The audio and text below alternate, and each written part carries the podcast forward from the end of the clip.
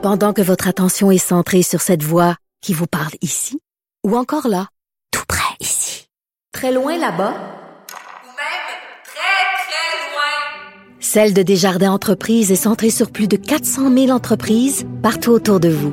Depuis plus de 120 ans, nos équipes dédiées accompagnent les entrepreneurs d'ici à chaque étape pour qu'ils puissent rester centrés sur ce qui compte, la croissance de leur entreprise.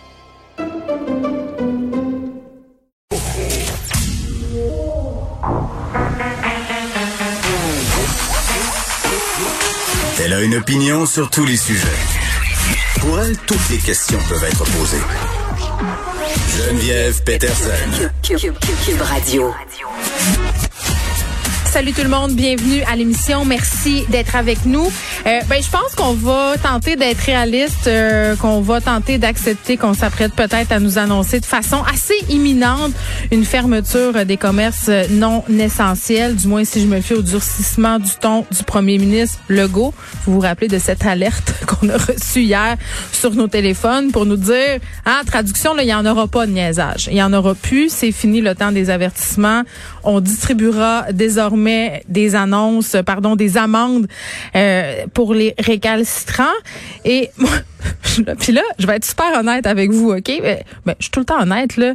Mais même si j'ai honte un peu de ma pensée, OK? Je vais vous révéler ce à quoi j'ai pensé quand j'ai commencé à m'avouer à moi-même que peut-être qu'on s'en irait véritablement vers cette fermeture-là. Je me suis dit, oh my God, va falloir que je gère ma repousse. J'ai une repousse à gérer. Et là, si on referme les salons de coiffure, il faut régler ça avant que ça arrive. Je sais, là, c'est pas glorieux, là. Mais je suis là pour vous. Je suis là pour Hein, que vous vous sentiez moins seul avec vos pensées honteuses, hein, comme justement de se dire que à travers une pandémie mondiale, la chose qui nous préoccupe, c'est notre repousse de cheveux, c'est notre sortie au restaurant, tu sais, hein, le je me moi. Donc, maintenant qu'on a ri un peu, évidemment, euh, on n'aura pas qu'une repousse à gérer. Là, je dis ça à la blague, euh, c'est poche, mais euh, on est quand même à 1842 cas aujourd'hui. 33 décès et à Montréal quand même, on assiste à une certaine remontée, 648 cas aujourd'hui. Donc c'est quand même assez préoccupant et euh, c'est assez peut-être pour se dire que effectivement, on aurait peut-être besoin de lui en donner une une jambette à la Covid-19 euh, pendant le temps des fêtes, on en jase depuis déjà quelques jours. Je pense que c'est une question de temps, c'est une formalité là d'ailleurs, euh, c'est la stratégie qu'emploie la CAC depuis le début de la pandémie. Actuellement, il y a une espèce de d'intervalle de deux semaines sais, quand on commence à nous préparer, là, puis à nous dire les affaires, je pense que ça s'en vient. Ça sent ça. Ça sent ça. Euh, et la vaccination, bien entendu, n'y changera rien, même si ça nous donne une petite lueur, si on veut, au bout du tunnel, même si ça nous donne un espoir de bientôt pouvoir recommencer à vivre selon le nouveau normal, parce que ce sera ça, ce sera pas la normalité tout de suite là. On l'a bien compris. Le vaccin, ben, premièrement, ne sera pas distribué à grande échelle tout de suite et ne protégera pas contre la COVID-19. C'est-à-dire qu'on va pouvoir l'attraper quand même, mais on sera moins à même de développer des symptômes euh, qui sont gravissimes. Donc, en ce sens-là, c'est bien. Et là, bon, égoïstement parlant, on se demande tous et toutes, c'est quand est-ce que moi, je vais être vacciné? Quand est-ce que moi, je vais avoir accès au vaccin? C'est tout à fait normal. Je pense que tout le monde est tanné. Tout le monde veut se faire vacciner. Tout le monde veut retrouver sa vie, mais il y aura des priorités et c'est bien normal. Là, on apprenait que ce seraient les travailleurs dans les CHSLD, les personnes âgées, euh, les communautés éloignées euh, qui auront droit au vaccin en premier, mais après, ensuite, qui on vaccine, qui sera euh, qui fera partie des groupes prioritaires? Est-ce que les enseignants pourraient en faire partie? Euh, parce que on va être honnête, là, ils sont quand même en contact avec beaucoup de gens et ce au jour le jour. On va se poser la question avec Mélanie Hubert, qui est présidente du syndicat de l'enseignement de l'Ouest de Montréal. Madame Hubert, bonjour. Bonjour, Madame Peterson. Écoutez, euh, quand même, là, euh, c'est une question qui est légitime de se poser. Euh, c'est une demande aussi de la Fédération canadienne de l'enseignement que les enseignants aient droit, fassent partie de la deuxième salve, si on veut, de vaccination au Canada. Plusieurs pays l'envisagent en ce moment. On parle entre autres des États-Unis, de l'Angleterre. La Russie est allée de l'avant déjà en incluant les professeurs dans sa stratégie vaccinale. Euh, mm-hmm. C'est pas fou quand même quand on y pense. Puis je pense qu'on peut même élargir ça. Là, on parle des profs et vous représentez les profs, mais oublions pas non plus éducateurs, éducatrices en service de garde, éducateurs à la petite enfance aussi, parce que vous êtes en contact avec les enfants, vous êtes exposés à un risque au quotidien. Là. Oui, tout à fait. Ben, je veux d'abord, d'entrée de jeu, le préciser que c'est difficile pour moi ce midi d'avoir une opinion tranchée parce que j'ai pas de mandat clair de mes, membres là-dessus. Euh, faut se le dire, nos membres sont un peu partout sur l'échiquier, comme mhm. le reste de la population. Certains très, très inquiets au point de demander des congés sans traitement pour se protéger. D'autres qui trouvent qu'on en fait trop puis qu'on exagère un peu les mesures de sécurité.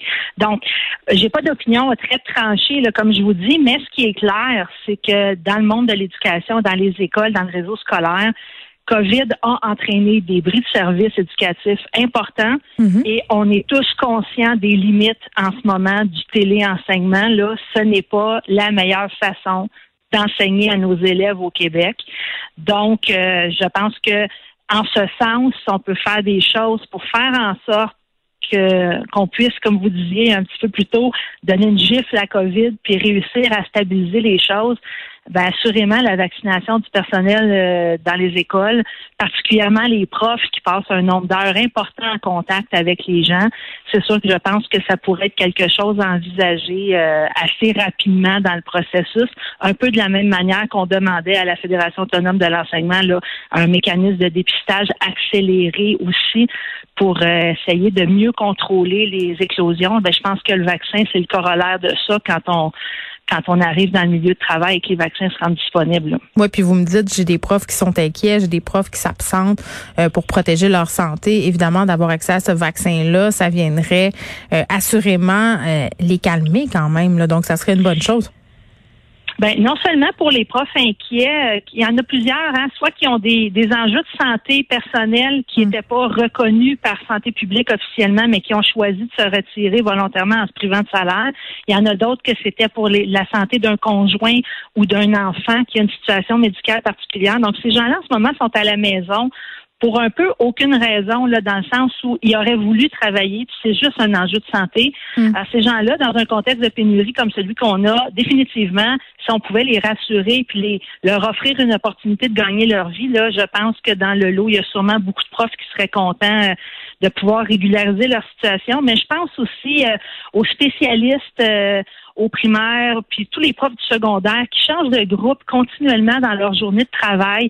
Ces gens-là, la bulle là, dont on parle tant depuis le mois de mars, ben cette bulle-là, elle n'existe pas pour eux. Mais ben, grosse pas mal, en tout cas. Ben oui, c'est ça. Fait que, fait que ça aussi, ça, ça au quotidien, ça eu, ça inquiète. On se demande. Au primaire, avant la cinquième année, les enfants ont pas de masque. C'est pas si simple de dire tenez-vous à deux mètres avec des enfants de, maternelle ou, ou de première année. C'est vraiment particulier. Donc, il y a beaucoup de monde inquiet. Je pense aussi aux, aux suppléants là, qui se sont promenés dans non seulement un paquet de classes dans une école, mais dans plusieurs écoles aussi. Donc, ces gens-là peuvent être exposés à plusieurs endroits, hmm. dans plusieurs bulles. Donc, j'imagine que dans l'eau, il y a beaucoup de gens qui seraient intéressés si on offrait une plage euh, réservée au personnel là, pour aller se faire vacciner massivement. Moi, je pense qu'il y a beaucoup de monde qui répondrait présent. Mais je continue à dire, comme j'ai pas de mandat, il y a peut-être aussi des membres qui, pour toutes sortes de raisons, voudraient pas se faire vacciner ou seraient méfiants d'y aller en premier. Fait que je pense que le volontariat serait quand même quelque chose à considérer dans l'équation. Oui, mais ben, je pense pas qu'il y ait question d'imposer un vaccin à qui que ce soit. Là, je pense que de l'offrir aux enseignants qui le veulent, euh, ça serait une bonne chose, étant donné qu'on ce qu'on nous répète depuis le début de la pandémie, c'est qu'on veut pas euh, fermer les écoles depuis ce retour-là, justement. Là. Et à ce propos, euh, en terminant, Madame Hubert, comment vous anticipez le retour des fêtes? Ben, c'est sûr que ça, c'est vraiment la, question euh, qui tue, je vous dirais.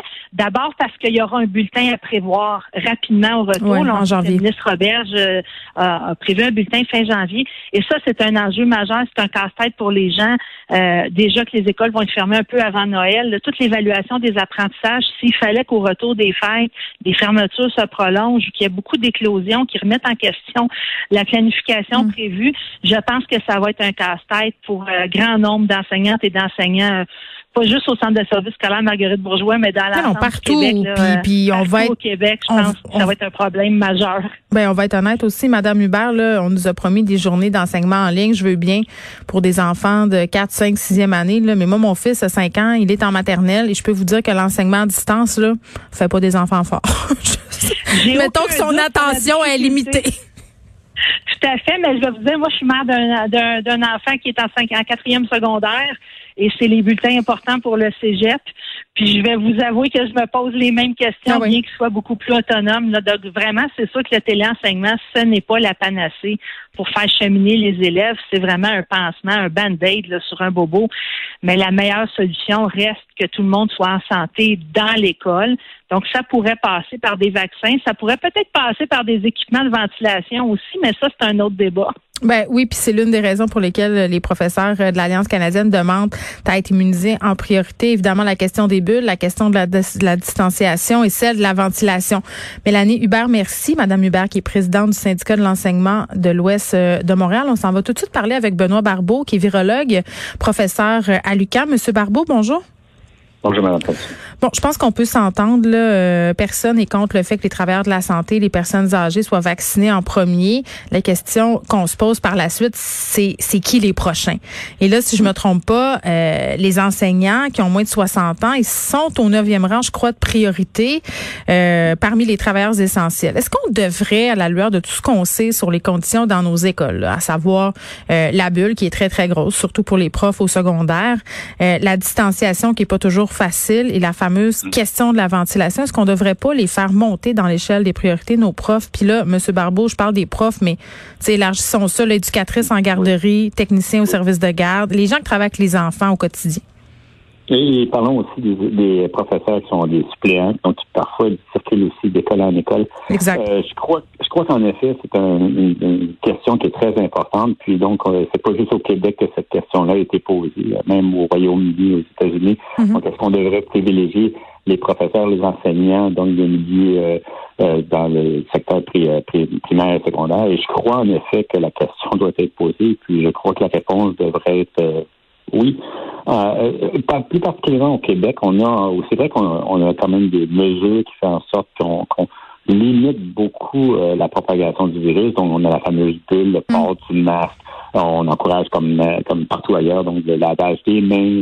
Mais n'empêche que, vous savez, il y a quand même des contacts. Puis on, on, on sait qu'il y a eu des, des, des, des informations qui ont circulé à l'effet qu'il se peut que les fameuses euh, augmentations de cas d'infection qu'on a euh, vécues dans les dernières semaines Mhm. soient en partie euh, causées par les écoles.